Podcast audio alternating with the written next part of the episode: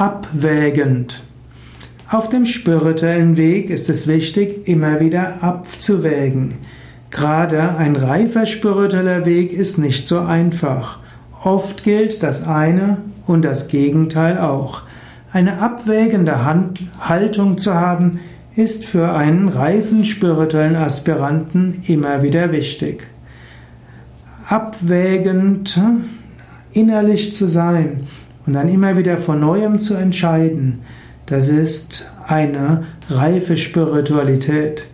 Manchmal muss man sich durchsetzen, manchmal muss man loslassen, manchmal gilt es diszipliniert zu sein, manchmal muss man auch der Spontanität folgen, die von innen herauskommt. Eine abwägende innere Einstellung, immer wieder gut.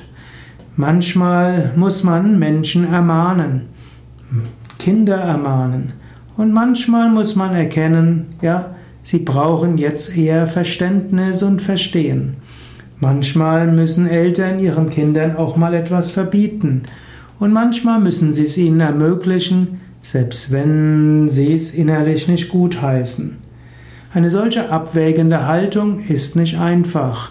Eine solche abwägende Haltung ist aber von großer Reife und großer Bewusstheit geprägt.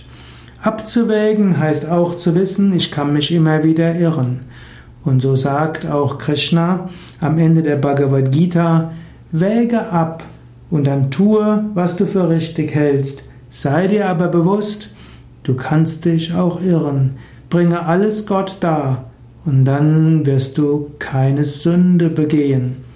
In diesem Sinne, habe eine abwägende Haltung, überlege immer wieder von neuem, sei dir bewusst, du kannst dich irren, bringe alles Gott dar und lasse los.